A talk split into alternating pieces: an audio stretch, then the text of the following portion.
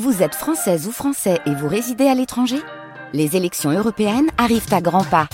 Rendez-vous le dimanche 9 juin pour élire les représentants français au Parlement européen. Ou le samedi 8 juin si vous résidez sur le continent américain ou dans les Caraïbes. Bon vote.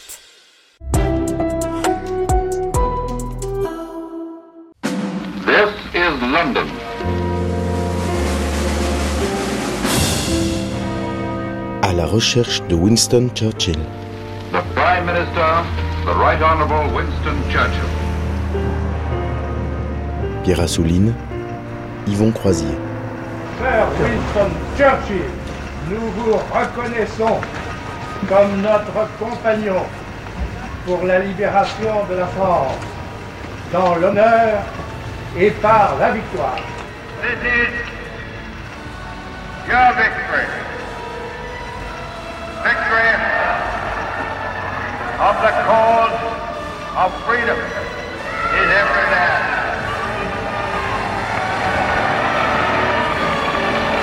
In all our long history, we have never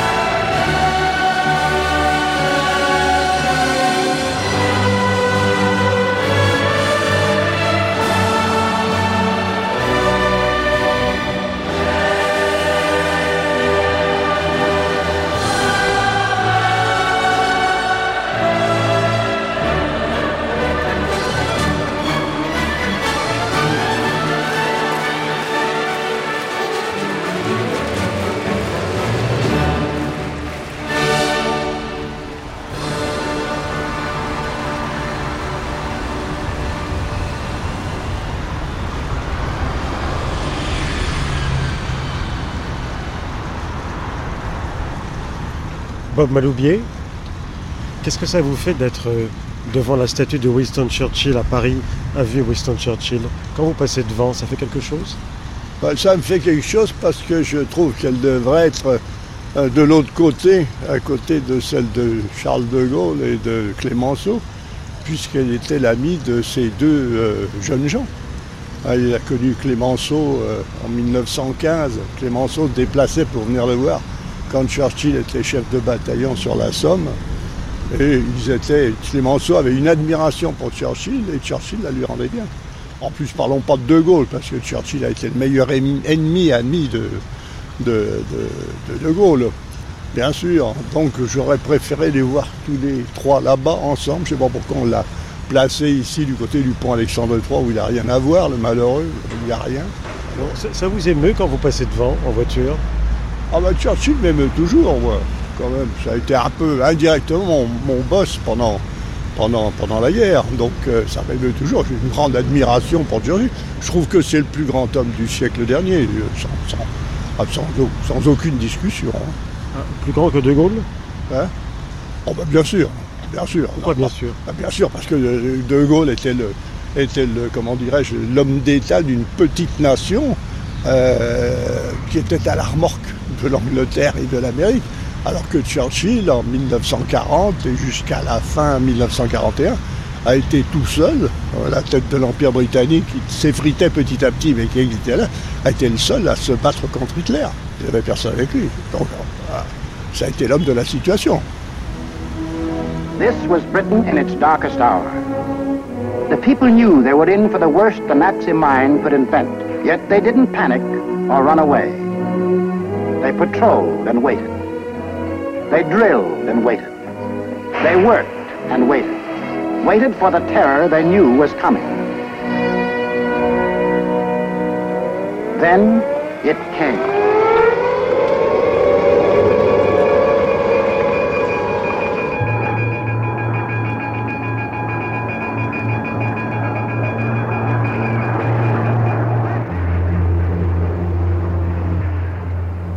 Jean Blot, quel euh, Churchill imaginez-vous aujourd'hui avec le recul Vous qui êtes un familier de l'Angleterre, à travers un certain nombre d'ouvrages littéraires, mais pas seulement, et vous qui avez quand même une expérience des relations internationales en tant qu'ancien haut fonctionnaire. Oh, ce sont des impressions très différentes, celles que j'ai comme fonctionnaire et celles que j'ai eues comme adolescent, au moment où, vous le savez sans doute, Churchill a offert, au moment du désastre à la France et à l'Angleterre, de devenir un seul pays, le tout partagé. Ce qui a été évidemment rejeté par les Français à l'époque, c'était déjà Pétain. Bon, et c'était, l'Angleterre a été, pour toute notre jeunesse, l'unique et le seul espoir. Cette Angleterre qui est isolée, qui est très faible et qui a cet homme prodigieux, qui est Churchill. Bon, ça a été aussi des phrases magnifiques, vous me permettrez de les citer en anglais. Il y en a une, je la traduis ensuite, mais il y en a une qui est vraiment superbe, encore qu'elle demande un geste, mais enfin on comprendra. Herr Hitler has claimed that he could wring the neck of England like the neck of a chicken. Some neck, some chicken. Et alors il montre, n'est-ce pas, l'oncle, le Herr Hitler a prétendu qu'il pouvait tordre le cou de l'Angleterre comme le cou d'un poulet. Et Churchill montre son cou qui est un coup de taureau comme ça et dit, hein, quel cou? Et puis il se montre lui-même et il dit, quel poulet. Bon, c'est aussi l'homme qui a formulé de la façon la plus belle et la plus définitive, ce qu'il a d'ailleurs lui-même, je crois, appelé the finest hour, c'est-à-dire l'heure la plus belle où vraiment l'espoir de l'humanité s'est trouvé concentré sur cette petite île, parce que finalement c'est une petite île qu'est l'Angleterre. Et de nouveau, si vous me permettez de citer sa phrase, car je l'aime beaucoup, on commence par l'anglais. Never in the field of human combat did so many owe so much to so few. Jamais dans l'histoire des combats humains, autant de personnes n'ont dû autant à si peu. Et ces si peu, c'étaient des garçons qui avaient quelques années de plus que moi, pas beaucoup, et qui étaient les 600, les 600 pilotes des Spitfires, qui ont effectivement sauvé l'Angleterre et, à mon avis, sauvé l'humanité en se faisant. Bon, donc il y a tout ce passé de gloire qui est évidemment rivé à la personnalité de Churchill. Si vous voulez, ces deux phrases le symbolisent assez bien. Et pour ma génération, pour ma génération au moins, je crois que cela ne changera plus.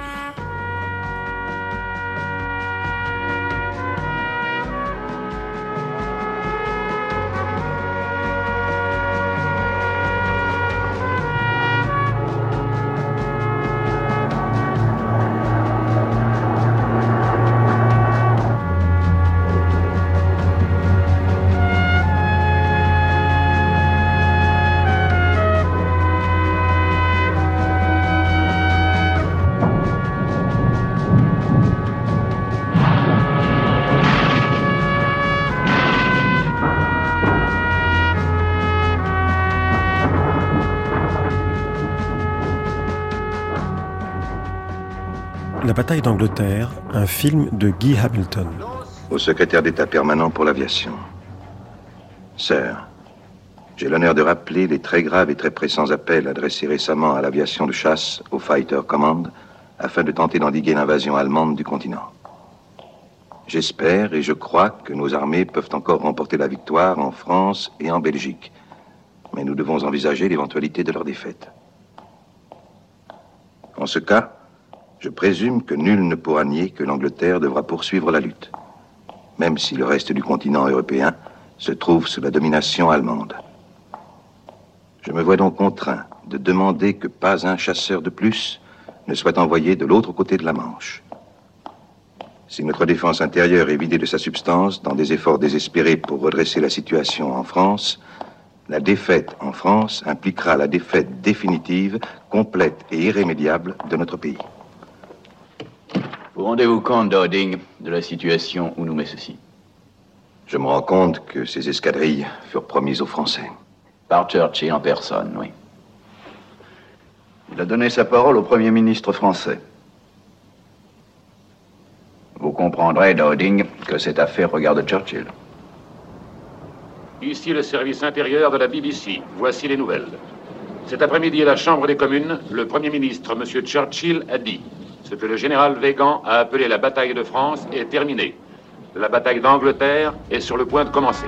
What General Weygand had called the Battle of France is over. The Battle of Britain is about to begin. Upon this battle depends the survival of Christian civilization. Upon it depends our own British life and the long continuity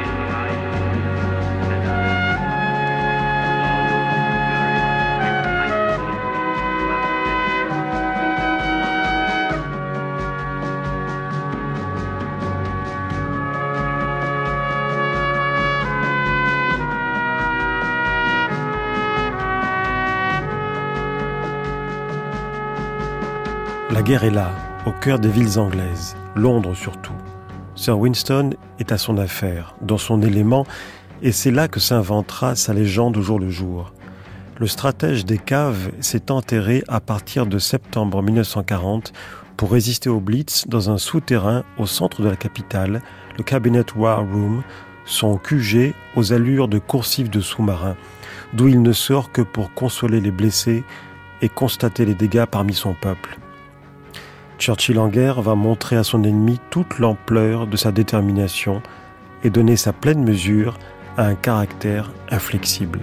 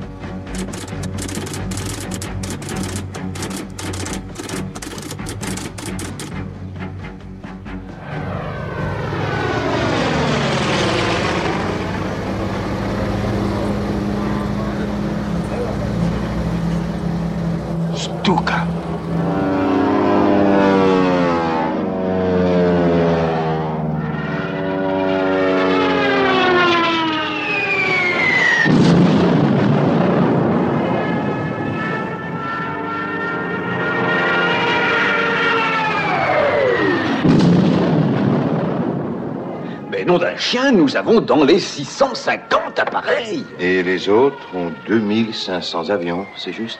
Oui. Mais ils ne viendront pas tous à la fois. Et, et nous avons le radar. Churchill fait grande confiance au radar. C'est vital, mais ça ne descend pas les avions. Ennemi 2, 3. Azimut 1, 8, 6. Distance 30 miles. Plus 20. Altitude 6000 pieds. Oui, Stanmore, je confirme. Non identifié. Vérifiez à nouveau la position. Ennemi 2, 9. Maintenant, plus 30. Oui, Stanmore, je confirme.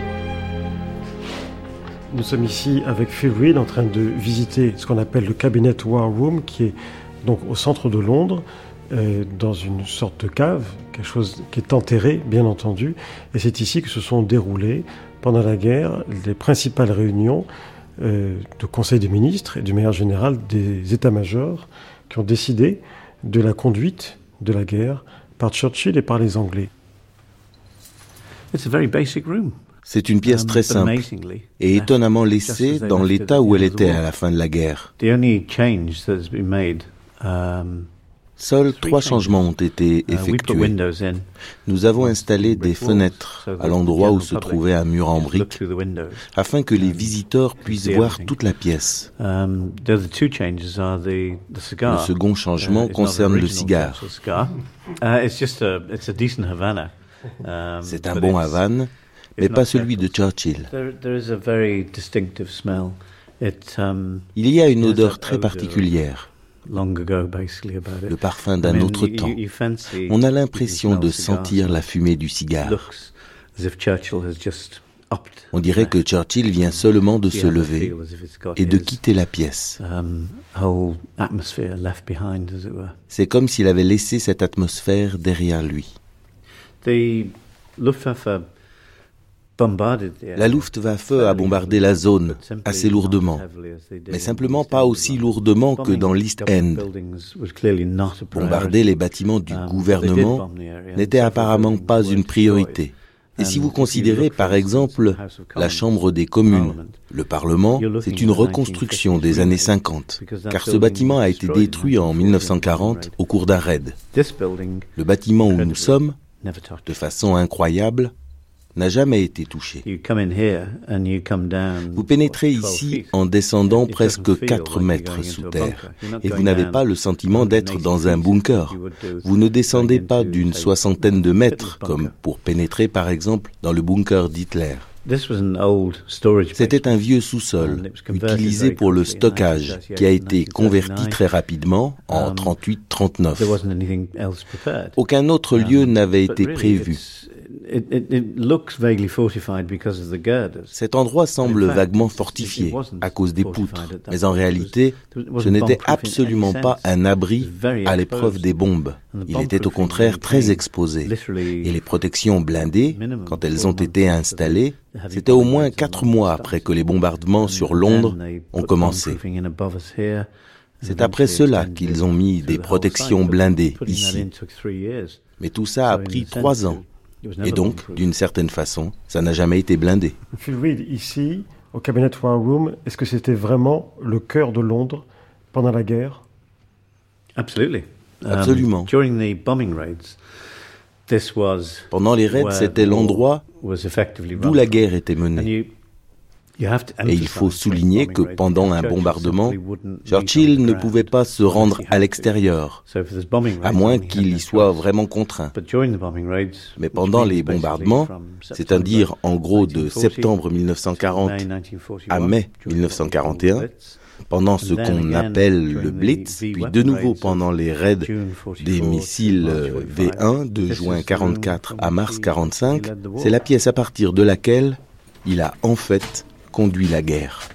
Attention, euh, Churchill, c'est c'est un belliqueux quand la guerre est déclarée, mais ça n'est pas un belliciste. L'historien François Kersaudy, biographe de Churchill. C'est-à-dire que c'est quelqu'un qui va faire de son mieux, avant les deux guerres d'ailleurs, pour éviter que la guerre ne se déclare. Mais alors, une fois qu'elle est déclarée, alors là, il devient effectivement belliqueux. Une fois que la guerre est déclarée, il faut la gagner. On a, ça coûte cher, la guerre, euh, ça coûte beaucoup de vie, donc euh, pour économiser, il faut gagner. il faut gagner vite. Et euh, pour gagner vite, alors là, évidemment, ça c'est là que se posent les problèmes, c'est que il veut être le grand ordonnateur de la stratégie, et il faut pas oublier, il a une formation de sous-lieutenant de cavalerie à Sandhurst. les sous-lieutenants de cavalerie, on leur apprenait beaucoup de choses, mais pas la stratégie stratégie, c'était pour le collège d'état-major. Il n'a jamais été jugé assez intelligent pour entrer au collège d'état-major. Et euh, beaucoup euh, de généraux euh, l'ont amèrement regretté pendant deux guerres mondiales. Car évidemment, il, s'il avait eu la formation, il aurait certainement fait de très grandes choses. Mais là, en l'occurrence, il réinvente la stratégie, ce qui peut être en alternance génial ou complètement catastrophique. Mais là encore, et heureusement, comme ça n'est pas Staline, comme ça n'est pas Hitler, comme ça n'est pas un dictateur, eh bien, euh, lorsqu'il a des idées stratégiques euh, un petit peu farfelues, ou diplomatiques du reste, eh bien, il y a autour de lui des gens dévoués, hum, pondérés, euh, des vrais professionnels, eux, de la stratégie ou de la diplomatie, qui le retiennent par les basques et qui lui indiquent assez clairement euh, ce qu'il peut faire et ce qu'il ne peut pas faire. Et comme c'est pas un dictateur, eh bien, il finit euh, par se rendre à leur raison, à condition que les raisons soient puissamment argumentées. Sinon, évidemment, ça ne fonctionne pas.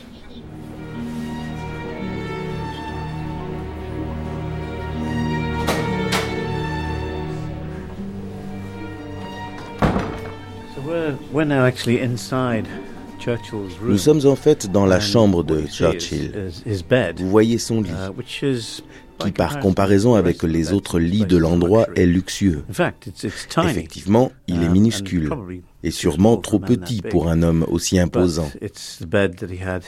Mais c'était le lit pour un homme de son grade, de son um, rang. D'ailleurs, il n'y a dormi qu'en trois occasions. Je ne pense pas que ce soit à cause du lit lui-même, mais à cause de l'objet qui se trouve au pied du lit. Churchill, comme tout le monde, pouvait aller au pot. Le vrai problème, c'est que lorsque cet endroit a été installé, il était destiné aux militaires. L'idée d'y mettre le cabinet de guerre est venue après. Et ils n'ont pas installé certaines commodités, les principales qui l'ont été étaient des systèmes d'évacuation des eaux. Cela permettait d'avoir des toilettes décentes qui remplaçaient l'objet au pied du lit. Et plus important pour Churchill, cela permettait d'évacuer de grandes quantités d'eau. Dans le cas de Churchill, cela signifiait qu'il pouvait prendre un bain. Or, c'était un homme qui prenait deux bains par jour.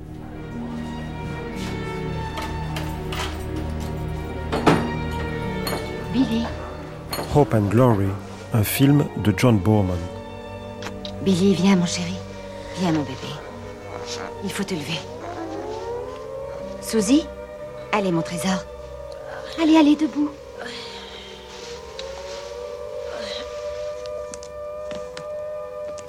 Il vaut mieux descendre à l'abri. Courage, ma fille.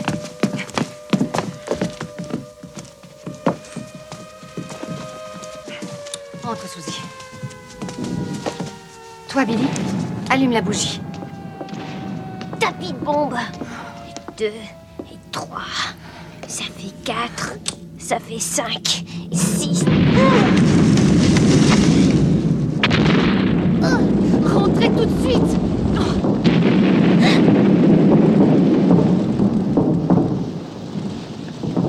La pauvre femme. Et pauvre vieux Londres.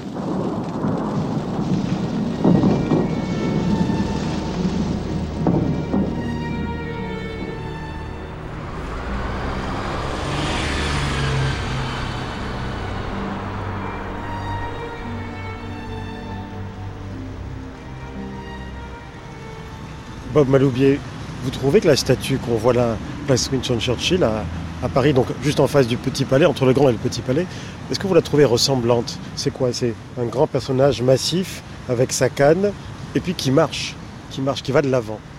Ah, de dos, c'est bien lui. Hein. De dos. C'est bien lui, il n'y a pas de problème, je le reconnais. Enfin, je ne l'ai jamais rencontré officiellement, mais je l'ai vu à Londres, puisqu'il sortait dès qu'il y avait une bombe qui tombait quelque part à Londres. Il sortait généralement avec le roi et les petites princesses. Ah oui, vous l'avez déjà croisé? Ah, je l'ai croisé, oui. Et donc, physiquement, quelle impression il vous faisait? Bah, À l'époque, à l'époque, c'était un monsieur quand même, comme j'avais 20 ans, et lui en avait déjà, il en avait déjà 60 et quelques, près de 65, je crois.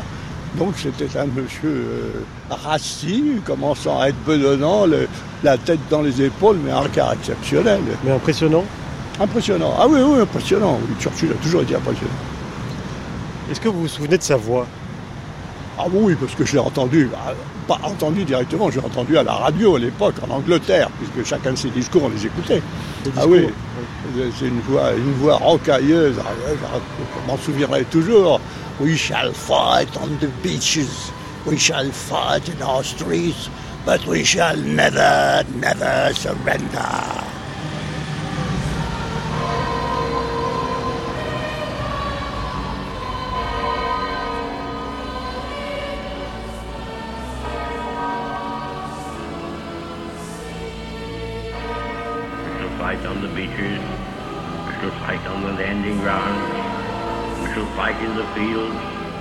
And in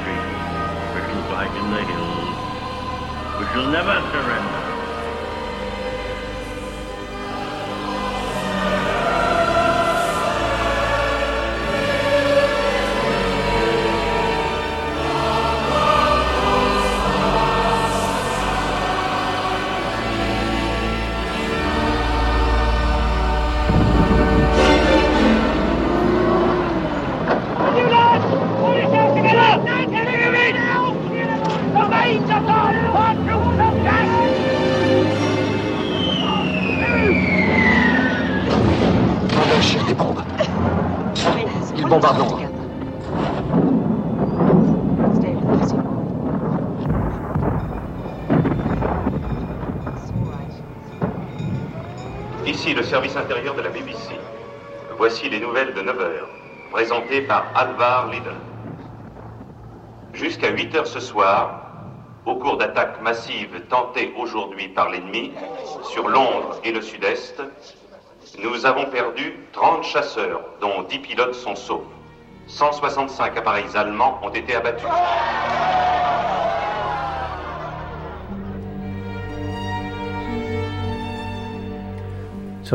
Ce que vous devriez faire, c'est vous asseoir à la place de Churchill, derrière son bureau, d'où il a fait quatre discours pendant la guerre, dont trois ont été diffusés dans d'autres pays y compris la France. Ce qui est intéressant, c'est que les Anglais ont toujours été très fiers de Churchill à cause de la façon dont il a su conduire la nation a résisté. C'est souvent la seule raison pour laquelle on se souvient de Churchill. Mais ce que les Britanniques oublient, c'est qu'il n'a pas seulement inspiré cette nation, il a inspiré de nombreuses nations, et particulièrement les peuples malheureux des territoires occupés par les nazis, qui bien souvent l'écoutaient à la radio, ce qui était complètement interdit. S'ils avaient trouvé un poste de radio, les nazis les auraient purement et simplement exécutés et ils écoutaient cette radio où l'on entendait Churchill parler. Et l'essentiel de ce qu'il disait, c'était Gardez espoir. Nous allons retourner la situation. Nous allons revenir. Nous allons secourir l'Europe.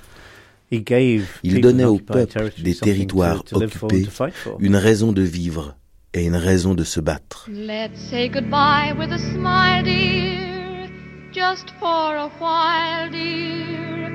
We must part. Don't let this parting upset you. I'll not forget you, sweetheart. We'll meet again. Don't know where, don't know when, but I know we'll meet again some sunny day. We shall fight on the beaches. We shall fight on the landing grounds. We shall fight in the fields and in the streets. We shall fight in the hills. We shall never surrender. En juin 1940, alors que mon père était réfugié à Sainte et j'avais rejoint à Sainte en vélocipède depuis Paris à travers l'Exode, Et à ce moment-là, après la déclaration de Pétain, il m'a dit ben, écoute, les jeunes comme toi vont être absolument dévorés par Hitler. Il avait une sainte horreur d'Hitler. Il dit bah, mon fils, tu as qu'une chose à faire. Maintenant, il y a Churchill qui vient de dire qu'il résisterait sur les plages, qu'il résisterait n'importe où. Comme je l'ai bien connu, il est capable de retourner la situation. Tout paraît être perdu. Eh bien, va en Angleterre le rejoindre. Ben, c'est ce que j'ai fait. Donc vous n'avez pas hésité un seul instant, vous êtes parti à Londres. Et c'est là que vous êtes devenu euh, agent, comment on dit, agent secret euh, au SOE, Special Operation Executive. Et c'est là que finalement vous considérez que Churchill a été votre patron. Oui, parce que Churchill alors que tout était perdu, mais Churchill, quand tout était perdu, il se dressait et il a, dit, d'ailleurs en juin, en juin 40, il a dit, il a dit, je ne sais pas si c'est Alan Brooke ou un de ses suivants, en disant, et quand nous descendrons les Champs-Élysées, alors qu'il n'y avait rien. Il y avait les débris de, l'armée anglaise qui, restait de Dunkerque. Il y avait en face Hitler avec la Luftwaffe qui valait deux fois la RAF, euh, qui avait 100 divisions, un nombre considérable de divisions blindées. Et Churchill était tout seul sur son bout de rocher, tout le monde l'avait abandonné. Et il dit, bon, bah, maintenant, euh, je vais lancer euh, une unité spéciale qui s'appelle Special Operation Executive, euh, à qui je confie mettez le feu à l'Europe. C'était son service secret privé. en fin de compte, ce qui paraît extraordinaire, c'est qu'on a mis quand même un peu le feu à l'Europe.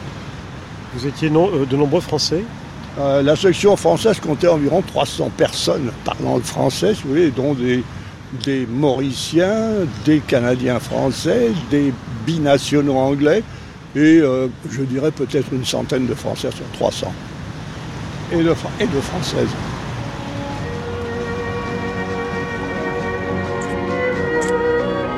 J'ai appris pour ton mari.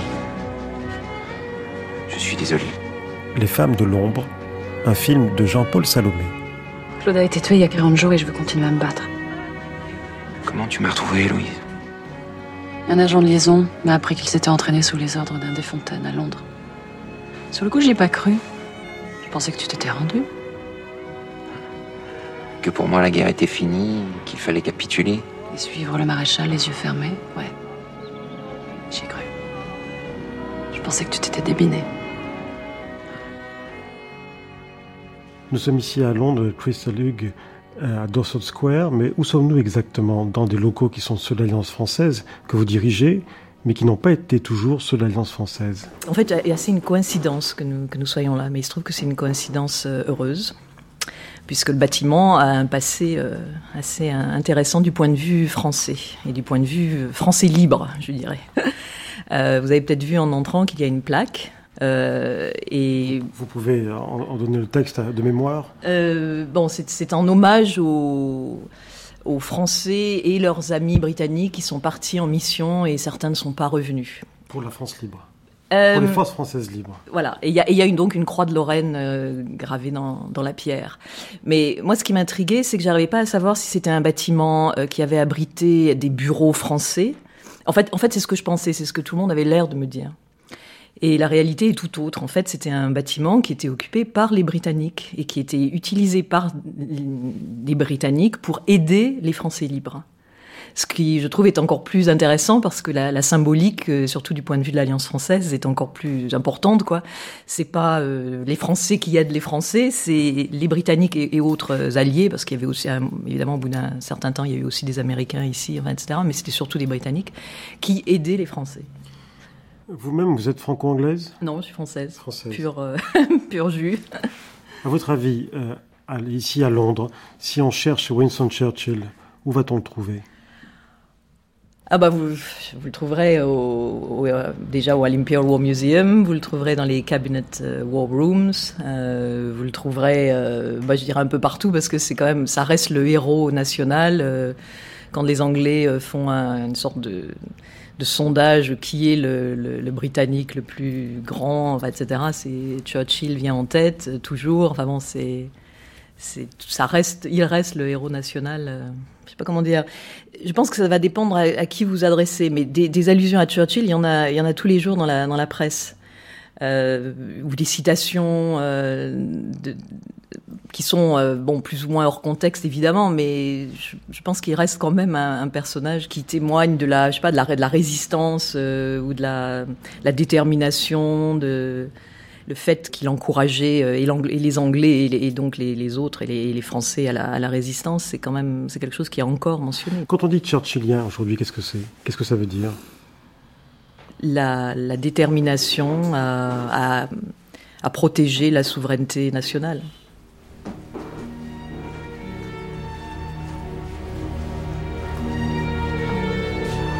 Never give in. Never, never, never.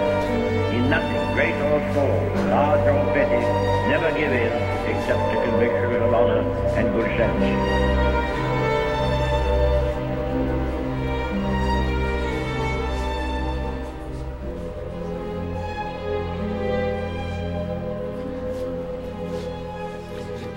Vous avez peur? Peur? Non. Pourquoi? Qu'est-ce que ça vous fait? Vous êtes touriste à, Londres? On accompagne nos élèves. Ah, vous êtes prof? Oui. Où ça? Euh, Dans l'Ain, à Coligny. Et alors, vous, êtes, vous, leur faites visiter Londres, et vous avez tenu à, venir au cabinet War Room ici. Tout à Pourquoi fait, parce que c'est leur programme d'histoire-géographie en troisième. Ouais, Seconde Guerre Seconde Guerre mondiale. Et l'endroit pour vous, qu'est-ce que ça signifie? C'est quoi? C'est Churchill? C'est la résistance? C'est l'esprit anglais, c'est quoi? Vaincre Hitler, euh, c'est le sauveteur, c'est voilà, c'est tout ça, c'est chargé de symboles et de, de sentiments et d'émotions. Qu'est-ce que vous pensez de l'endroit que vous venez de visiter, le cabinet 3 ou Bah, c'est bien, comme ça on sait ce qui s'est passé pendant la Seconde Guerre mondiale en Angleterre, puis voilà. Puis leurs conditions de vie. C'est impressionnant Ouais, bah, surtout les bruits comme ça. Churchill, vous savez qui c'est? Oui, c'est le Premier ministre anglais pendant la Seconde Guerre mondiale. C'est un des trois grands de la Seconde Guerre mondiale. C'est qui les deux autres? Euh, Président Roosevelt et euh, Staline. Il n'y a pas un Français dans le lot? Euh, Non, parce qu'on a vite abandonné à la guerre, donc c'est pour ça. Bon, et De Gaulle, alors, il compte pas? Bah, si, mais il est bien, mais... Vous êtes pardonné au nom de la timidité. Ça va. Merci. Bonne continuation. vous qui êtes euh, à la fois un mathématicien en littérature et un littéraire dans les mathématiques, donc tout ça peut se résumer par un oulipien, pour dire les choses plus simplement. Euh, Jacques Roubaud, comment avez-vous rencontré Churchill? Alors, ma rencontre avec Churchill est la rencontre d'un enfant de 7 ans. 7 ans, 7-8 ans. Donc, il y a, vous avez 1939, la déclaration de guerre. Euh, donc, euh, mes parents sont suspendus à la radio. Et puis, après, bon, il y a l'étrange défaite, n'est-ce pas? Je, vous interromps. Vous étiez à l'époque toujours à Caluire, qui est quand même un endroit hautement symbolique par rapport à la résistance et par rapport à Jean Moulin. Oui, en fait, je n'étais pas à Caluire parce que mes parents étaient professeurs, ils enseignaient à Carcassonne. Mais Caluire a joué un rôle important dans ma famille parce que euh, ma grand-mère, qui était résistante, a caché dans son jardin euh, et dans sa maison, elle a, caché Marc Bloch, par exemple. Et donc, en fait, j'ai toujours à la, maison la carte d'identité de Marc Bloch, parce qu'il avait laissé ses papiers là. Et puis, il est sorti et il est parti et la Gestapo l'attendait et il a fait l'erreur, parce qu'il connaissait pas bien Lyon, de descendre par la montée de la boucle au lieu de descendre par les traboules. Et ils l'ont attrapé. Voilà. Ma grand-mère a dû s'enfuir. Mais enfin bon, c'était enfoui dans le jardin, il y avait tous ces papiers. Et après, on, les a retrouvés. Donc, Caluire est important. Caluire est important quand même pour vous. Mais j'en reviens à votre première rencontre avec euh, Winston Churchill, ça ne s'oublie pas. Alors, c'était quand et comment? Donc, en, pendant l'été 40, alors ça c'est très clair, euh, mes parents donc sont, effondrés à cause de la, de la défaite, et euh, ma mère était professeure d'anglais. Mes parents étaient donc euh, très, euh, très pro-anglais. Et moi, j'entendais ça, et donc, euh, évidemment, ça, ça influait sur moi. Et je sais que dans la cour de l'école, donc c'est à l'automne de 1940, je, le vois très bien puisque l'année d'après j'étais au lycée, l'automne 40, nous jouons à la guerre. Donc y a, chacun prend un personnage, et moi automatiquement, le personnage qui m'est réservé, parce que ma mère est professeure d'anglais et parce qu'on connaît un peu ce, que mes parents pensent à travers moi, évidemment, je joue le rôle de Churchill. J'ai joué dans la cour de l'école annexe de Carcassonne le rôle de Churchill. Et j'étais et je mâchouillais des mots pseudo-anglais, n'est-ce pas Parce que j'étais pas encore très fort en anglais, bien sûr, et donc tout le monde était impressionné. Mais est-ce que vous l'avez imité à ce moment-là? Vous saviez à quoi il ressemblait? Absolument pas. Je savais simplement que c'était l'Angleterre, que l'Angleterre c'était bien parce que l'Angleterre résistait, résistait aux Allemands alors que tous les autres avaient abandonné.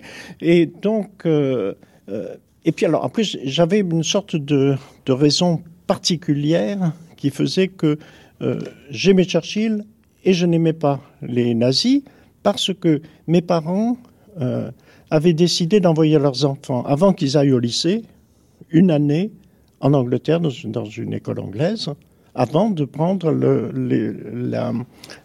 lycée. Et moi, j'étais assez en avance euh, à l'école, donc il était prévu que j'allais passer un an en Angleterre. Et ce salaud d'Hitler m'en a privé. Donc je, je, lui en voulais particulièrement, personnellement, à cause de ça. Et du coup, j'admirais énormément Churchill. Qu'est-ce que tu fais ici, Juan? T'es sur notre territoire Je cherche des shrapnels. Attrapez-le on l'emmène au QG, mais bandez-lui les yeux avant. Qu'est-ce que tu caches? Regardez, c'est un détonateur. Avec ça, il verra rien. En avant À droite, droite En avant, marche Une, deux, une, deux, une, deux. Balancez les bras Seigneur, sème la destruction chez l'ennemi. Fais de ses enfants de vrais soldats de ta gloire. Guide le bras de M. Churchill dans la ville conduite de la guerre. Permet que les obus de la justice et du droit détruisent les Messerschmitt et les Fokker. Seigneur, consent à trouver le sommeil de M. Hitler. Qu'il ne puisse dormir du sommeil de l'innocent. Et réconforte nos braves sur tous les fronts. Fortifie leurs glaives et trempe l'acier de leurs balles au bain de ta foi. Nous t'implorons, ô Seigneur, d'épargner ses enfants. Et nous vouons nos études de ce jour à l'effort de guerre. Amen. hymne numéro 29 intitulé Bats-toi. Bats-toi pour le droit, lance-toi dans la bataille. nous continuons notre visite euh, du cabinet Warroom à Londres, euh, qui est un cabinet enterré avec Phil Reed, son directeur. Et là, nous sommes dans la carte, dans la, dans la salle des cartes, un grand couloir. Et ce qui est très impressionnant, c'est qu'il y a une carte notamment de tous les bombardements, jour par jour, des V1 sur Londres, avec l'inventaire précis du nombre de bombes, du nombre de morts, du nombre de blessés, jour après jour.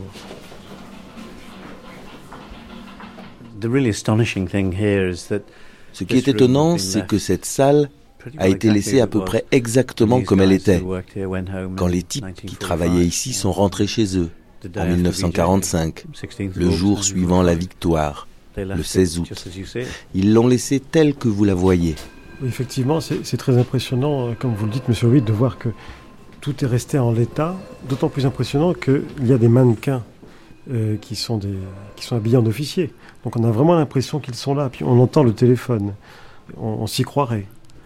Um, Cette pièce était occupée par trois ou quatre officiers, un pour chaque corps d'armes, l'armée de terre, l'Air Force et la Navy. Et ils étaient autour de cette table, 24 heures sur 24. 7 jours sur 7, toute la nuit, par roulement. En fait, ils surveillaient l'évolution de la guerre. Leur occupation principale était de fournir un résumé de la guerre tous les matins, à 9 heures, pas plus de deux pages, pour Churchill, le roi et le chef d'état-major. Et sur les murs, ils représentaient l'avancée des opérations sur les différentes cartes que vous voyez. À la fin de la guerre, ils ont littéralement plié bagages, éteint la lumière, fermé à clé, et sont rentrés chez eux. Quand on regarde l'endroit, d'une manière générale, on se dit que c'est incroyable de faire un tel saut dans le temps. Et quand on regarde les détails, c'est encore plus fascinant.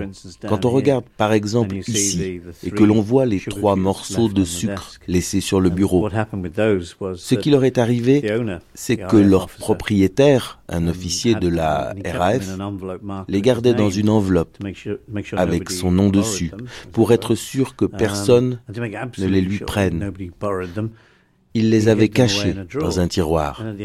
Et à la fin de la guerre, il est rentré chez lui et les a oubliés. Et on les a retrouvés quand on a fait l'inventaire de cet endroit au début des années 80. Et on les a sortis pour montrer aux gens comment était la vie.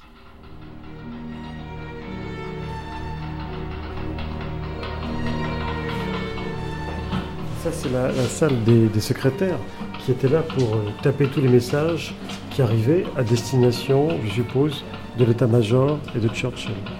Yeah, exactly that. The, um, typists here uh, would be working in shifts of les dactylos travaillaient ici par tranches de, je suppose, 9-10 heures. Mais en pratique, elles travaillaient souvent quelque chose comme 12, 13, 14 ou 15 heures, car elles devaient terminer ce qui était à faire. Souvent, elles travaillaient et devaient ensuite dormir sur place, en bas, dans la cave, un endroit franchement désagréable. Et ça voulait dire qu'elles ne voyaient pas beaucoup la lumière du jour ce qui peut entraîner des carences en vitamine D. Du coup, ils ont mis en place un système de lampes à bronzer pour que les dactylos puissent s'asseoir dessous une demi-heure ou une heure afin d'augmenter leur taux de vitamine D. Ce qui est amusant car ces dactylos étaient à la fin probablement les plus bronzés de Londres. Elles avaient l'air de revenir de vacances.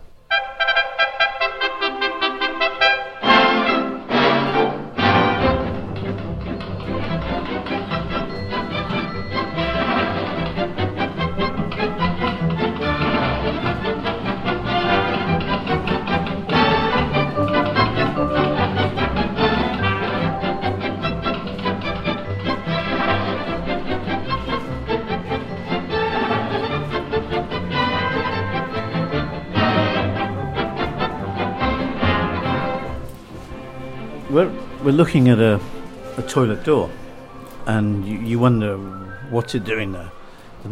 Nous regardons une porte de toilette et vous vous demandez ce qu'elle fait là. Tout le monde avait coutume de penser qu'il s'agissait des toilettes de Churchill. C'étaient les uniques toilettes, donc on supposait que c'était celle du Premier ministre. Mais en fait, c'est un exemple brillant de camouflage britannique. Parce que ce qu'il y avait derrière, ce n'était pas des toilettes, mais quelque chose d'autre que l'on peut voir de la vitrine située de l'autre côté. Et qu'est-ce qu'on voit? On voit un mannequin, mais qui ressemble à Churchill à s'y méprendre, qui a exactement les vêtements de Churchill, ses vêtements préférés. Et de cette pièce, où il y a juste une petite lampe, un petit bureau, enfin une table et un téléphone, c'est de cette pièce que Churchill pouvait téléphoner en toute sécurité, dans le secret absolu, au président Roosevelt à Washington. Et elle était cachée donc derrière une porte des water, comme on disait en ce temps-là.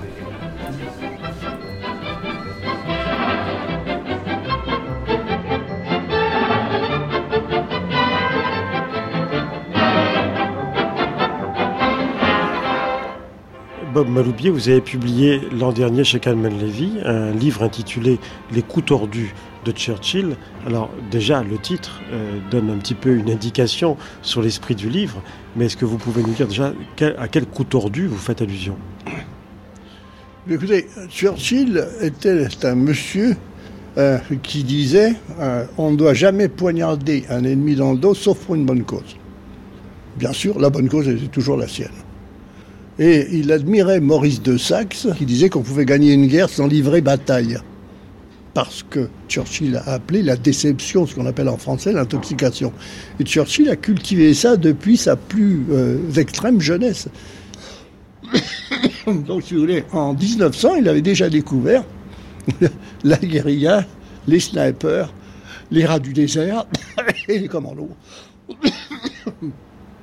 qu'il a, qu'il a parfaitement assimilé et, qu'il a mis en musique à partir de 1940. Bob Maloubier, quand vous dites les coups tordus de Churchill, est-ce qu'il faut entendre coups tordus dans son acception péjorative ou admirative? Oh, bah, admiratif, moi qui étais agent secret une quinzaine d'années de ma vie, c'est certainement admiratif. Euh, Churchill a mis en musique ce qu'il avait appris, hein, et puis sa, doctrine de gagner une guerre euh, sans livrer bataille, c'était, ne l'oubliez pas, en faisant tuer le minimum d'hommes, ce qui était complètement à, l'inverse de toutes les doctrines euh, jusqu'à présent. un général disait bon, je vais mettre, je vais faire tuer 50 000 hommes, euh, de war of attrition, comme on dit, comment ça se dit en français, war of attrition, la, guerre d'usure. La guerre d'usure, bon, je me fais tuer 50 000, mais j'en tue 51 000 chez eux, donc j'ai gagné. surtout, il était ça, épargner les vies humaines autant qu'il pouvait, donc par les intoxications, les commandos, les petits coups, c'est ça. Euh, mais pendant la Seconde Guerre mondiale, quelles ont été les actions que vous, vous appelleriez des coups tordus? Bon, les coups tordus, je crois que le premier, ça a été Marcel Kébir. Ça nous a coûté 1200 marins français. Dans une guerre qui a fait 30 euh, ou 40 millions de morts. Est-ce qu'il y a eu d'autres coups tordus euh, pendant la guerre? Oh, Il y en a eu, il y en a eu pléthore, pléthore, vous. La première chose, c'est l'exécution de Darlan, qui a été toujours je voulais dire des coups tordus de Churchill. Hein. Oui, c'est bien ce que je dis. Oui, L'exécution d'Arlan, oui. Qui a été euh, attribuée au, comte de Paris, euh, bien sûr, aux monarchistes, c'est vrai. Mais le coup s'est fait, si vous voulez, euh, quand François Dacier est arrivé le 20 décembre à Alger, clandestinement, dans un avion de Churchill. Il est venu avec 38 000 dollars, il a donné l'aval de Churchill au projet. Quoi. J'ai retrouvé tout dernièrement un télégramme de Catrou à De Gaulle, disant à peu près spécifiquement, en disant j'ai entendu dire qu'il y aurait euh, à Alger euh, euh, qu'Henri Dastier était prêt à une collaboration pour mettre Darlan au rencard. Et là-dedans, il y a quatre trous, il y a une, mention manuscrite. Est-ce que le général était au courant? Et après, il y a une réponse manuscrite. Oui. Donc De Gaulle le savait. Si De Gaulle le savait, Churchill le savait. Et il faut dire, on dit toujours oui, mais ils peuvent avoir fait des coups dans le dos de Churchill. C'est pas possible. Churchill avait inventé, était 1915, il avait inventé les intercepts, intercepts. c'est-à-dire les interceptions de messages ennemis, le décryptage monter une, un service qui va devenir Bled Shepard, qui à l'origine s'appelait la, la, Chambre 40, le Bureau 40 d'interception, ce qui est devenu un énorme service. Tous les messages qui passaient depuis ses alliés ou allemands, etc., étaient lus par les, proches de Churchill, éventuellement par Churchill lui-même. C'était un maître des services secrets modernes. Il a inventé la, surtout la, la, la collusion entre MI6 et MI5 et la Special Branch. Il faut dire que vous avez visité le bunker de Churchill. Il faut penser que dans ce bunker, il avait sa London Controlling Section, c'est-à-dire sa boîte d'intox. Il avait son comité XX Double Cross. Hein, qui manipulait les agents triples et tout. Et on dit toujours que Churchill, il était là au milieu, bien sûr, euh, convoquer quelqu'un dans son bain à 3 heures du matin. Vous aviez des officiers arrivés, s'asseyaient sur le bord de la baignoire, ils bougeaient, ils faisaient des gestes, ils partaient avec le pantalon mouillé. Ça, c'était connu. Des secrétaires, ne savaient plus à quel sein se vouer quand ils leur demandaient de, de, venir euh, prendre une note à 4 heures du matin. Les, filles qui avaient déjà travaillé 11 heures dans la journée, ça fait ça n'existait pas. Et là, là, il était là, il rentrait aussi bien dans le comité des chefs d'état-major que le comité des, chefs des services secrets, que le comité. Il, rentrait, il venait donner son avis, il écoutait tout le temps. Il était absolument au sein de tout ça.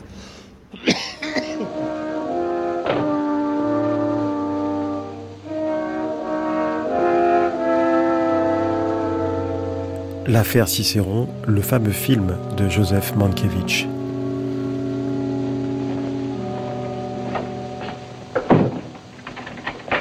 Certains documents britanniques classifiés comme très secrets sont entrés en ma possession.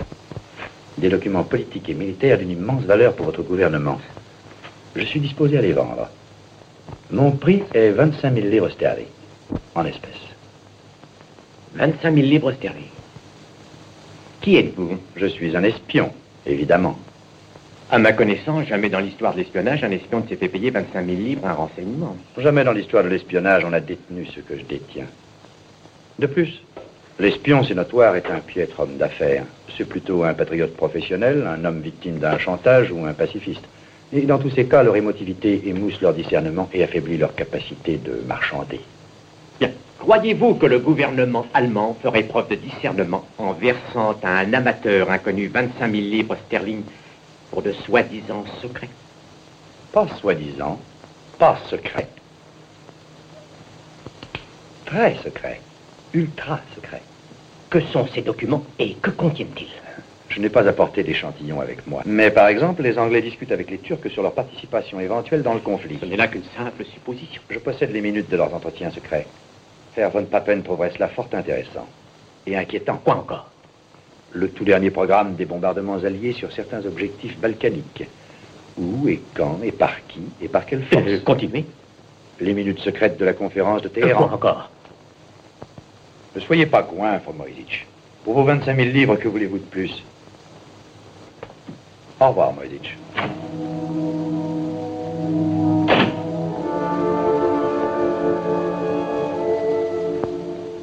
Je voudrais qu'on termine, Bob Maloubian, en évoquant une affaire à laquelle Churchill a été mêlé et qui a été rendue célèbre par le cinéma et par un grand film, c'est l'affaire Cicéron. Euh, donc une affaire d'espionnage auprès de l'ambassadeur britannique à Ankara, euh, pendant la guerre. Quel rôle Churchill a joué dans cette affaire Cicéron? Je ne sais pas exactement le rôle qu'il a pu jouer, mais comme je vous dis, Churchill était au cœur de toutes les affaires. Euh, aussi bien la bataille de l'eau lourde, ça, alors ça a été lui, bien sûr, parce que euh, il a manipulé les, commandos, intoxiqué les Allemands, etc. Donc l'affaire Cicéron s'est tellement embrouillé il est évident que Churchill était dedans. Maintenant, quel a été son rôle exact Je n'en sais rien. Et surtout, ce qui est à savoir, est-ce que c'est vraiment... Euh, je dirais cet imbécile d'ambassadeur euh, anglais euh, dont Cicéron ouvrait le coffre et, piquait, piquait, tous les documents, les faisait photographier par l'agent allemand, etc. Et, on en est toujours là. Je dirais que même chez, enfin, si je vais au, club des Special Forces Club à Londres, qui est le, le, club des, des, espions, auquel j'appartiens depuis maintenant 60 ans, est-ce que l'ambassadeur a intoxiqué Cicéron ou est-ce que vraiment il était tellement sot qu'il s'est fait piquer ses documents? On n'en sait toujours rien. Il y a les deux versions. Les deux versions. Attends, on ne le saura jamais. Je pense que ça, ça, sera classified autant, autant de temps qu'il faudra. Mais on ne le saura jamais. Qui a eu qui? Vous voyez, euh, ce document-là, et, si, on, si on regarde à la loupe, euh, vous voyez ce qu'il y a écrit François Kersaudy nous parle de l'affaire Cicéron. Hein, euh, minute, hein, minute du Premier ministre, un personnel. Euh, pour, pour le ministre des Affaires étrangères, euh, et voilà, référence au télégramme numéro 90 du Foreign Office à Ankara. Ne pensez-vous pas que les fuites qui se produisent à l'ambassade d'Ankara font porter une sérieuse responsabilité à l'ambassadeur. Et il y a écrit à, droite de la main d'Iden il y a, il y a quelques vérités euh, dans ce que dit le Premier ministre au paragraphe 1. c'était le paragraphe 1, c'était ça. Hein. donc, euh, effectivement, euh, c'était le début de l'affaire Cicéron. Quoi. Et Churchill avait senti qu'il y avait quelque chose qui collait pas très bien dans cette ambassade. Et en fait, pendant trois mois, tous les, tous les documents qu'il y avait, qu'il y avait dedans filaient à Berlin. Donc, c'est quand même un petit peu ennuyeux. Et c'est le début de l'affaire Cicéron, en fait. Parce que en, en 2005, les services secrets britanniques ont relâché euh, tout ce qui, tout leur dossier sur l'affaire Cicéron, tout ce qu'ils avaient. Et alors, du coup, euh, c'est grâce à ça qu'on sait effectivement ce qui s'est vraiment passé dans l'affaire Cicéron et, qu'on s'amuse beaucoup parce que euh, tous ceux qui ont lu James Bond, ils s'aperçoivent que bon, bah, pendant la guerre, il n'y avait pas, beaucoup de James Bond. Hein. Il y avait même, beaucoup de pieds nickelés dans les services secrets et, ça a continué pendant un certain temps. Et ça, ça choque un petit peu. Et euh, c'est une affaire qu'on n'a jamais, jusque-là, qu'on n'avait pas bien comprise, parce que d'une part, tous les protagonistes qui ont écrit leur mémoire ont raconté des salades, parce qu'on a fait un film, mais à la sauce d'Hollywood. Alors, le film est très bien, parce qu'il y a James Mason et Daniel Darieux, donc euh, c'est merveilleux, sauf que, évidemment, c'est une pure fiction. tout ça, c'est une affaire amusante, parce que on voit les choses à plusieurs degrés. C'est-à-dire qu'on commence par le film, ensuite, les mémoires des protagonistes, où chacun se donne le beau rôle. Voilà. après, il y a le best-seller américain où il dit Je vais tout vous dire, euh, Cicéron était un agent double au service des Anglais. Ah bon, d'accord, très bien. Bon. Et, puis après, alors, quatrième niveau, vous avez ben, euh, ce qui s'est vraiment passé. Et là, vous apercevez qu'ils ont tous menti. et, à la fin, en, cadeau, on a l'interview de, du Cicéron en question, euh, qui en plus a été payé pour ses services, qui était quand même fabuleux, par les Allemands en, en fausses livres sterling et, comment Churchill a-t-il réagi à cette affaire? Mais, euh, euh, mal, mais on lui a pas tout dit de toute façon. Hein. On, a, on a eu peur hein, parce que s'il avait tout su au moment où il fallait le savoir, il aurait fichu dehors un, grand nombre de gens euh, du Foreign Office et, et, des services secrets aussi d'ailleurs. Mais en fait, ça s'est su parce que les, les Américains eux-mêmes avaient un espion à Berlin lequel a, signalé qu'il y avait euh, de grosses fuites venant de l'ambassade d'Ankara donc euh, c'est comme ça qu'ils ont commencé à, s'alarmer un petit peu, mais c'est des mois après la guerre qu'ils ont compris un petit peu comment ça fonctionnait. Et euh, ça a fait un scandale du feu de Dieu, parce que tout le monde s'est dit, de toute façon, si c'est dans un film d'Hollywood, c'est que c'est vrai. Quoi. tout, ça, tout ça est assez fabuleux. Et vous avez même encore maintenant beaucoup de gens qui disent, ah oui, l'affaire Gisèle, je connais bien, j'ai vu le film. Ah ben oui, certes, ils ont vu le film. La réponse de Berlin vient de me parvenir. Transaction approuvée. Prenez toutes précautions. Essentiel, vous établissiez identité de l'agent. Attendons rapport d'urgence après délivrance des documents. Signé Kaltenbrunner. Les fonds sont arrivés ce matin par le courrier de Berlin. Oh, 25 000 livres sterling. À propos, on m'avise qu'on lui a donné un nom de code. Cicéron. Désormais, il faudra l'appeler Cicéron. Cicéron? Ce nom a été choisi personnellement par R. Ribbentrop. A-t-il une signification quelconque? Non, pas que je sache. Ce qui me surprend, toutefois, c'est que Ribbentrop ait entendu parler de Cicéron. Oui, clair. C'est tout, Moïsich. Bonne chance.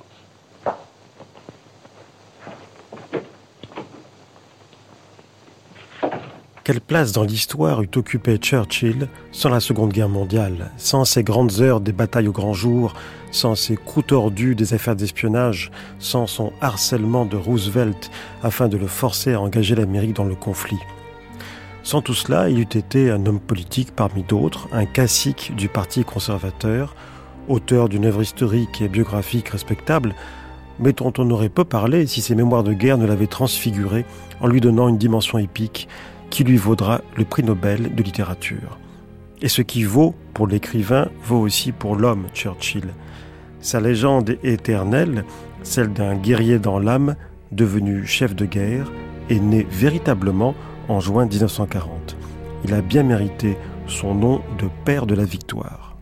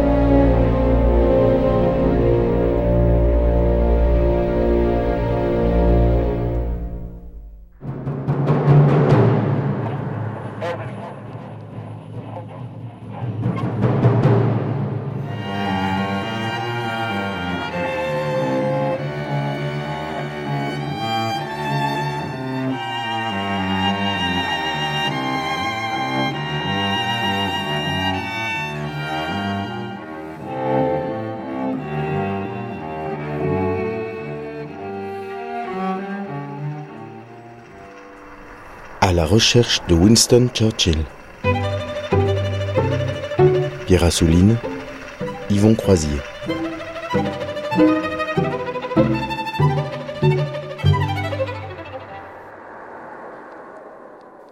Quatrième temps de cette enquête sur les traces de Winston Churchill, la correspondance.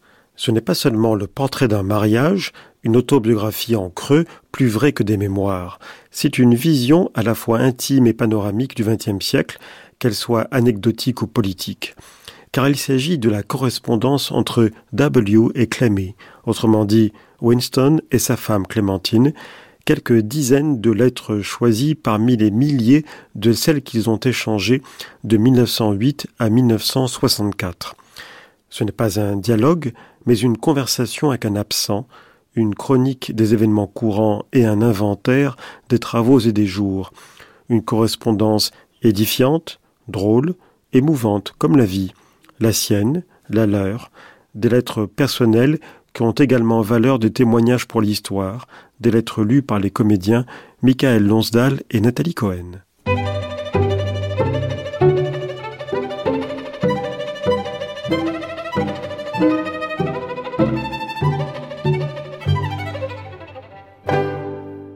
Hugh Hurst à East Grinstead chez Sir Bailey le 18 juin 1911. Une lettre de Winston à Clémentine. Ma chérie, il y avait beaucoup de vent aujourd'hui, mais nous avons malgré tout joué deux parties de golf. Le général Botta joue. Il débute mais progresse. Il joue aussi au tennis et au bridge, ce dernier à la perfection. Je ne l'ai jamais vu auparavant s'adonner à ces activités. Pendant la soirée, il nous raconte ses exploits militaires, toujours avec beaucoup de modestie et une grande connaissance de ce qui compte dans une guerre. Ce grand homme, ce lion, est à présent, Dieu merci, un pilier de l'Empire britannique. Madame Botta est ici également. C'est une femme remarquable, d'une intelligence supérieure et d'un caractère bien trempé, et pourtant très féminine. La guerre n'a pas été une sortie de subalterne pour ces deux-là. Ils se sont battus avec une douleur profonde et une détermination inflexible. Elle faisait passer des messages à son mari pendant les négociations pour la paix et était présente dans les camps pendant le siège de Ladysmith et lors d'autres opérations importantes. Nos rapports sont amicaux désormais et les vieux souvenirs terribles ne sont plus cuisants les batailles, comme je l'ai dit à la Chambre des communes le soir où je t'ai rencontré, toi, à Crew House, ne resteront dans les mémoires que pour célébrer les vertus martiales de deux races courageuses. Ainsi, c'est déjà passé. Je serai près demain vers 11h30. J'espère que tu as apprécié ton excursion jusqu'au sofa cet après-midi. Tendre pensée. Blenheim Palace, le 3 janvier 1912, un mercredi, très tard dans la soirée, une lettre de Clémentine à Winston. Mon chéri, je reviens d'une longue journée de chasse. Le rendez-vous était à Stown on the Wold, à 40 km d'ici. C'était très amusant. Sonny m'a prise en charge et m'a aidé à franchir les murets de pierre. Nous avons trouvé tout de suite et avons fait une belle course à travers la vallée. Sonny m'a fait sortir du groupe et toute la matinée, nous avons été en tête des chasseurs. Nous avons franchi de gros obstacles. J'ai franchi toutes les barrières derrière Sonny. Personne n'était présent au moment de la mort, mais le capitaine Dali m'a donné la queue. Les chiens avaient tué le renard tout seuls, et, à l'arrivée des chasseurs, il ne restait plus que la queue, que les chiens m'avaient délicatement laissée. Surtout, prends grand soin de toi, mon chéri adoré, et arrive demain, non pas comme un pug tout là et abattu, mais tout frais, et avec ta queue bien dressée au-dessus de ta tête. Je me demande ce que le chauffeur a fait. J'ai trouvé ton télégramme à mon arrivée. Je me demande s'il n'a pas faim d'être malade. N'oublie pas de lui faire rendre sa livrée qui a coûté fort cher. Liste une tenue, un manteau doublé de laine, une casquette, une paire de bottes, une paire de gants. Ta chère Clémie à toi, qui t'aime, mon tendre chéri, plus que le monde entier. Hôtel Bristol à Paris, le 17 avril 1912. De Clémentine à Winston. Mon chéri, j'ai fait un très agréable voyage hier avec Madame Beatty, qui est très gentille j'ai retrouvé Rosie et Matt ici à mon arrivée. Le pauvre Matt me semble encore affreusement malade, mais garde ça pour toi.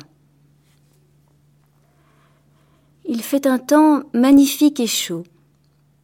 Pas le moindre vent et un ciel sans nuages. L'éclipse était bizarre et il s'est mis à faire très sombre pendant quelques instants. Tous les gens dans la rue avec des morceaux de verre fumé. Il y avait une lumière étrange et métallique, comme un éclairage de scène.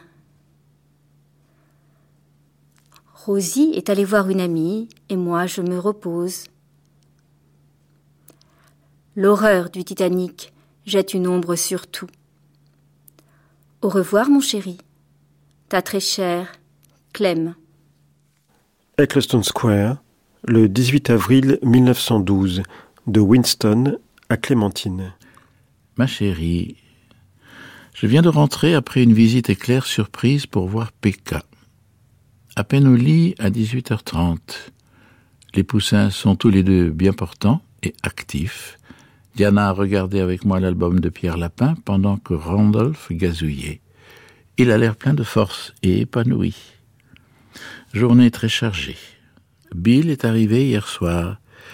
Donc j'ai dormi dans ton lit et l'ai installé dans ma chambre. Il joue et a gagné 100 livres. Tu ne dois pas le savoir. Apparemment, tu suscites une admiration que personne ne peut égaler dans le cœur de ce jeune officier. Il est parti pour Portsmouth ce soir comme tes lettres sont bien écrites. Ta description de la lumière métallique de l'éclipse est parfaitement exacte. Moi aussi, je l'ai remarqué. Ici, la catastrophe du Titanic domine tous les sujets. C'est une histoire exemplaire.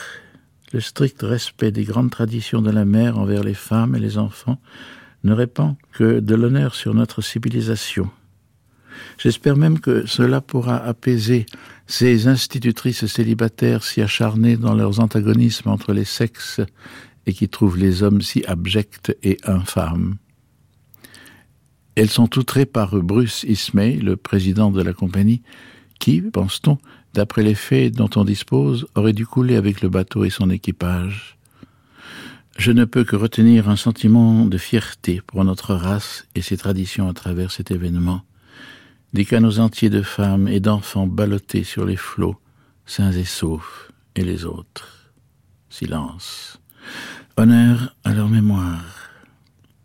Ma douce et adorée chatte, télégraphie-moi tes souhaits. Le yacht sera à Douvres samedi, où je conduirai une inspection. Toujours ton cher et dévoué époux, W.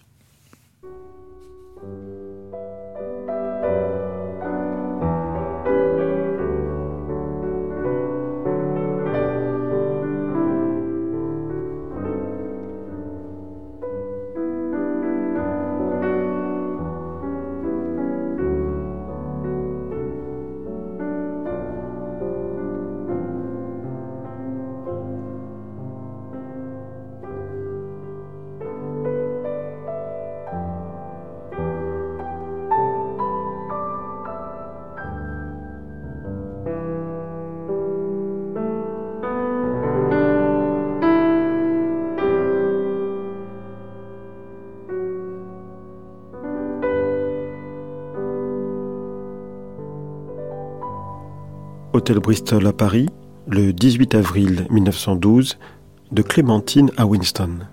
Mon chéri, je rentre car je ne me sens pas bien. Rosie s'est montrée indiciblement bonne.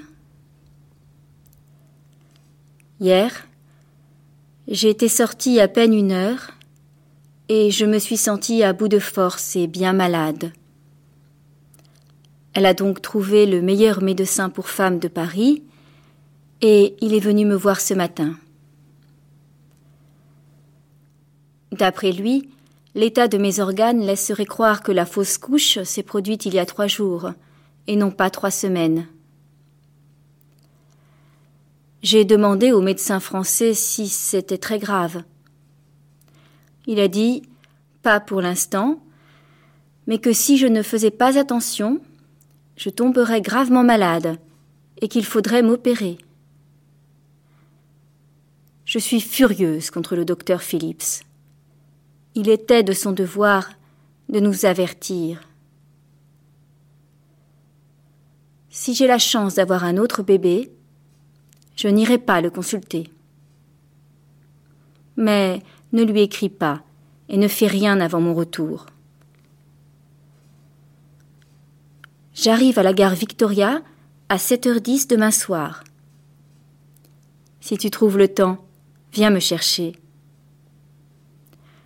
Je retrouverai le sourire en te voyant, mon chéri. Ta chère Clem. J'ai envoyé 15 livres au Daily Mail pour le Titanic sur les 60 que tu m'as donnés.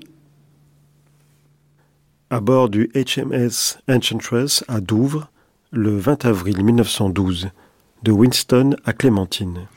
Ma chérie, j'ai reçu ton télégramme ici à temps. J'espère que le rapport du médecin va arriver ce soir. Il n'y a rien d'autre à faire que de passer un mois très tranquille. As-tu reçu les fleurs que j'ai fait livrer par Solomons? J'espère qu'elles étaient fraîches et belles. Ici, la journée s'est très bien passée et la vue du port depuis les batteries des collines était splendide. La mer turquoise et les môles et les jetés comme dessinés sur un plan. J'en ai fait le tour à pied et découvert plusieurs choses. La première, que les barrières de défense censées fermer l'entrée du port n'existent tout simplement pas. Tout l'épisode du Titanic me fascine il montre qu'en dépit des inégalités et des artifices de notre vie moderne, au fond, testée jusqu'à ses fondations, notre civilisation est humaine, chrétienne et absolument démocratique. La Rome impériale ou la Grèce antique auraient résolu le problème de manière bien différente. Les Gandins et les potentats seraient partis avec leurs concubines et leurs esclaves préférés et leurs sentinelles, et puis les marins auraient eu leur chance derrière leur capitaine, Quant aux autres, euh, ceux qui auraient le mieux soudoyé l'équipage auraient eu la préférence, et le reste aurait pu aller au diable. Mais une telle éthique ne peut ni bâtir des Titaniques avec de la science, ni les perdre avec honneur. Je me sens bien égoïste de m'amuser ici pendant que tu es prisonnière en ville. Tendre pensée, bonne nuit, ma très chère Clem. ton cher dévoué époux W.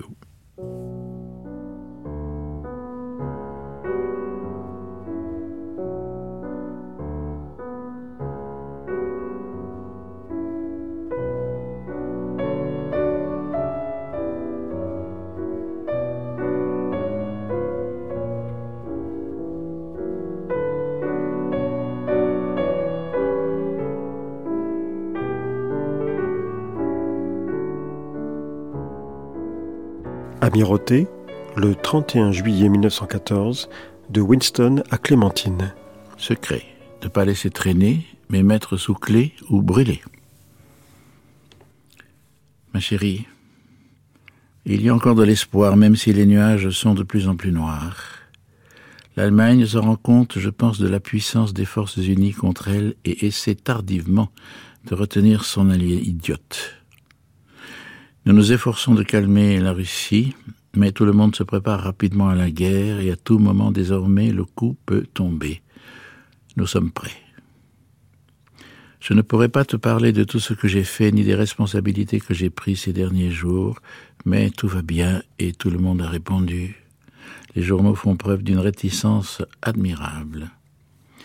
L'Allemagne nous a proposé de rester neutre si elle promet de ne pas prendre de territoire français ni d'envahir la Hollande.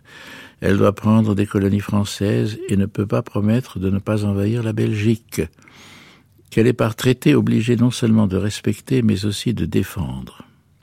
Gray, ministre des Affaires étrangères, a répondu que ces propositions étaient impossibles et indécentes. Tout envers un conflit sur ces points. Pourtant, l'espoir n'est pas mort. La City a tout bonnement sombré dans le chaos. Le système de crédit mondial est pratiquement suspendu. On ne peut pas vendre de titres, on ne peut pas emprunter. Bientôt, il sera peut-être impossible d'encaisser un chèque. Le prix des denrées grimpe à des niveaux affolants. Une multitude de gens pauvres se retrouvent ruinés. Mais il semble que la crainte de la guerre fait autant, voire plus de dégâts que la guerre elle-même. Je compte sur la victoire si la guerre est déclarée. J'ai décidé de remplacer Callaghan par Jellicoe au commandement suprême dès que la déclaration de guerre sera certaine. J'ai dîné hier soir encore avec le Premier ministre, serein comme toujours, mais il me soutient bien dans toutes les décisions nécessaires. Tous les officiers de l'Enchantresse mobilisés partent en bloc sur l'invincible. Je retiens de force les deux dreadnoughts turcs qui sont prêts à être livrés.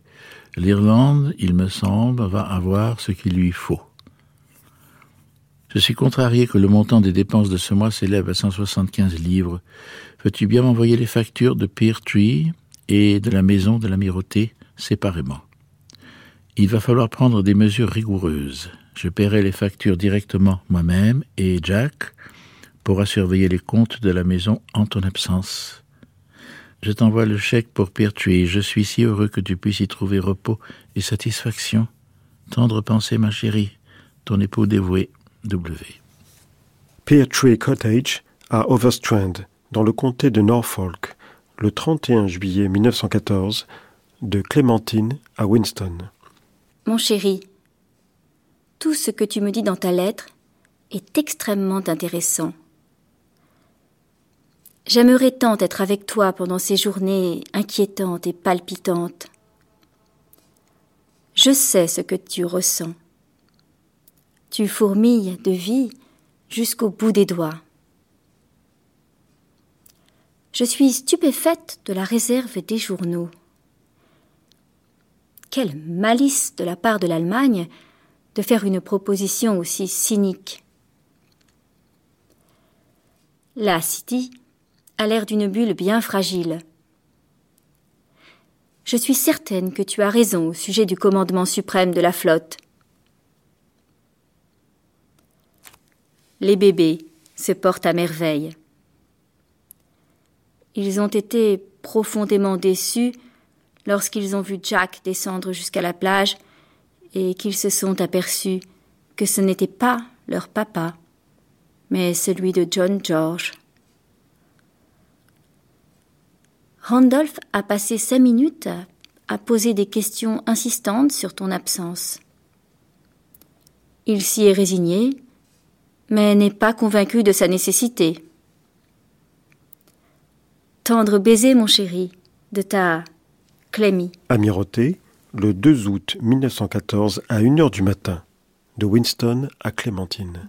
Ma chatte chérie, tout est perdu. L'Allemagne a brisé les derniers espoirs de paix en déclarant la guerre à la Russie, et une déclaration contre la France est imminente.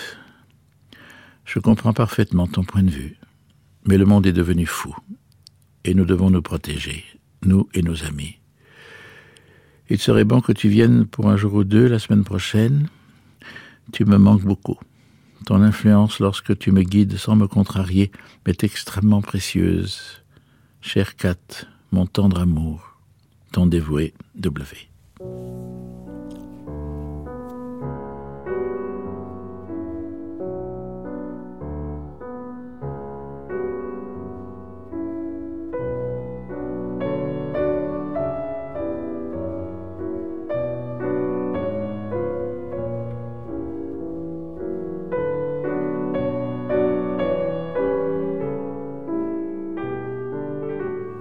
bureau du duché de Lancaster, le 17 juillet 1915, de Winston à Clémentine.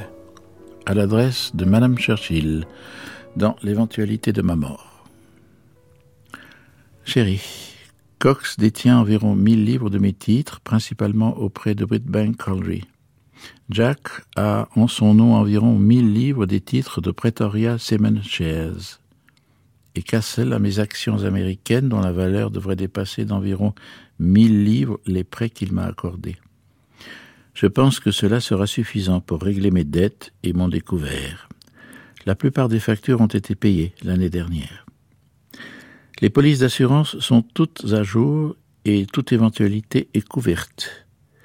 Tu recevras dix mille livres et trois cents livres par an en plus jusqu'à la succession de ma mère.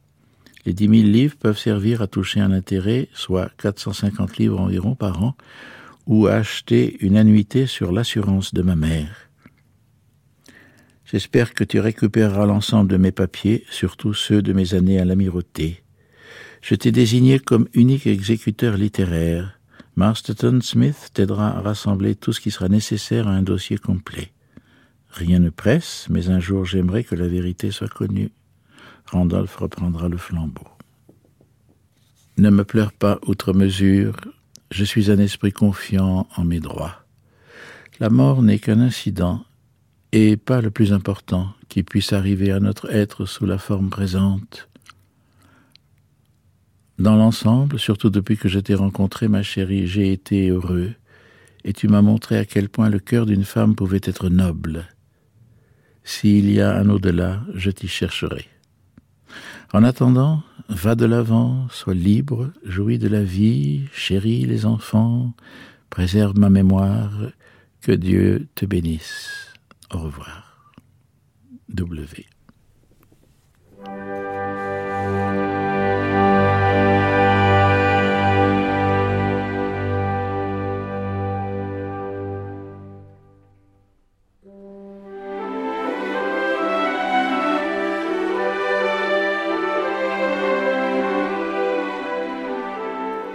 Winston Leonard Spencer Churchill serait-il devenu Churchill sans la guerre? On ne va pas refaire l'histoire, ce serait vain et stérile, mais on ne peut s'empêcher de se poser la question. Pour lui, pour De Gaulle et pour quelques autres. Pour certains, on préfère ne pas trop se la poser tant on craint le pire, à l'idée que des hauts responsables faibles, médiocres ou sans envergure soient un jour confrontés à une grande vague historique. Disons que sans la Seconde Guerre mondiale, notre héros aurait laissé le souvenir d'une forte personnalité de la vie politique britannique, au bilan contrasté, et puis voilà tout. Mais sa notoriété n'aurait probablement pas dépassé les frontières de son pays, voire de son empire. Plusieurs fois député, plusieurs fois ministre, grande gueule et assez non conformiste dans un milieu qu'il est si peu, surtout celui des conservateurs. Seulement voilà, il a rencontré un événement à sa hauteur, encore que même en 1938, bien malin celui qui aurait pu l'évaluer. Churchill avait connu des traversées du désert, la dernière en date par fidélité et loyalisme, à cause de son soutien maladroit à l'éphémère roi George VIII, redevenu duc de Windsor et arbitre des élégances mondaines et nazies, alors que lui, Winston, ne cessait de dénoncer les intentions meurtrières de l'Allemagne. Comme quoi son, inspiration, son intuition et sa capacité de humer l'air du temps avant d'en tirer une décision le trahissaient parfois.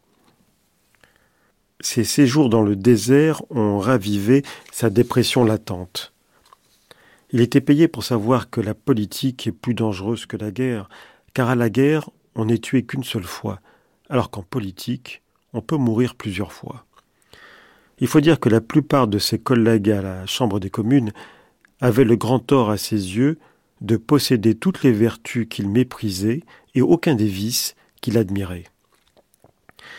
Et puis ce fut la guerre, la vraie, et la nomination au plus haut poste de ce briscard de la politique, dont ses détracteurs, alors nombreux, se demandaient si le politicien aurait l'étoffe de l'homme d'État en des temps difficiles.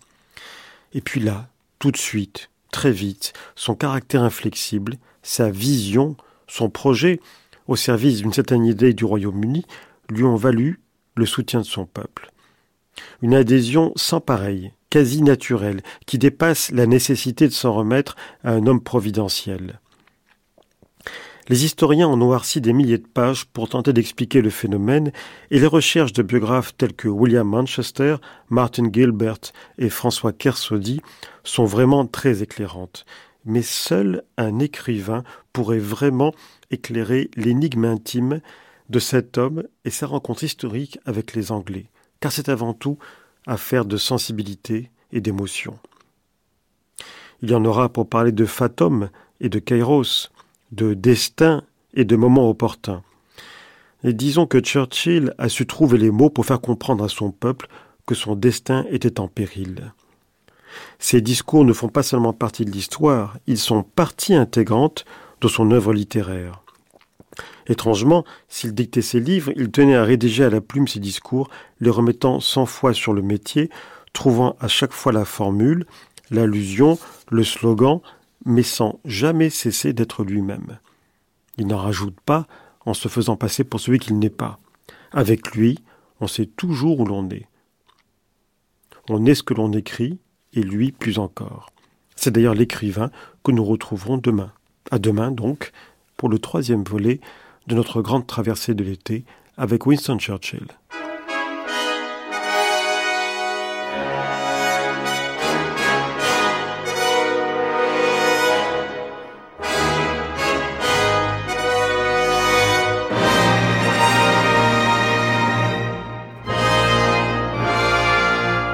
Les lettres que nous venons d'écouter sont extraites de la correspondance entre Winston Churchill et son épouse Clémentine, traduite par Marie-Hélène Amen, lue par Nathalie Cohen et Michael Lonsdal. Prise de son Yves Lehors, Jean-Richard Dufour, Michel Gassic, Guillaume Rialan, Alain Joubert, Pierre Monteil, Xavier Lévesque. Avec les extraits des films La bataille d'Angleterre de Guy Hamilton, Hope and Glory de John Borman, Les femmes de l'ombre de Jean-Paul Salomé et L'affaire Cicéron de Joseph Mankiewicz. Archivina Sabine de Huron, traduction et documentation Ignace Benslama. À la recherche de Winston Churchill, une série de Pierre Assouline et Yvon Croisier.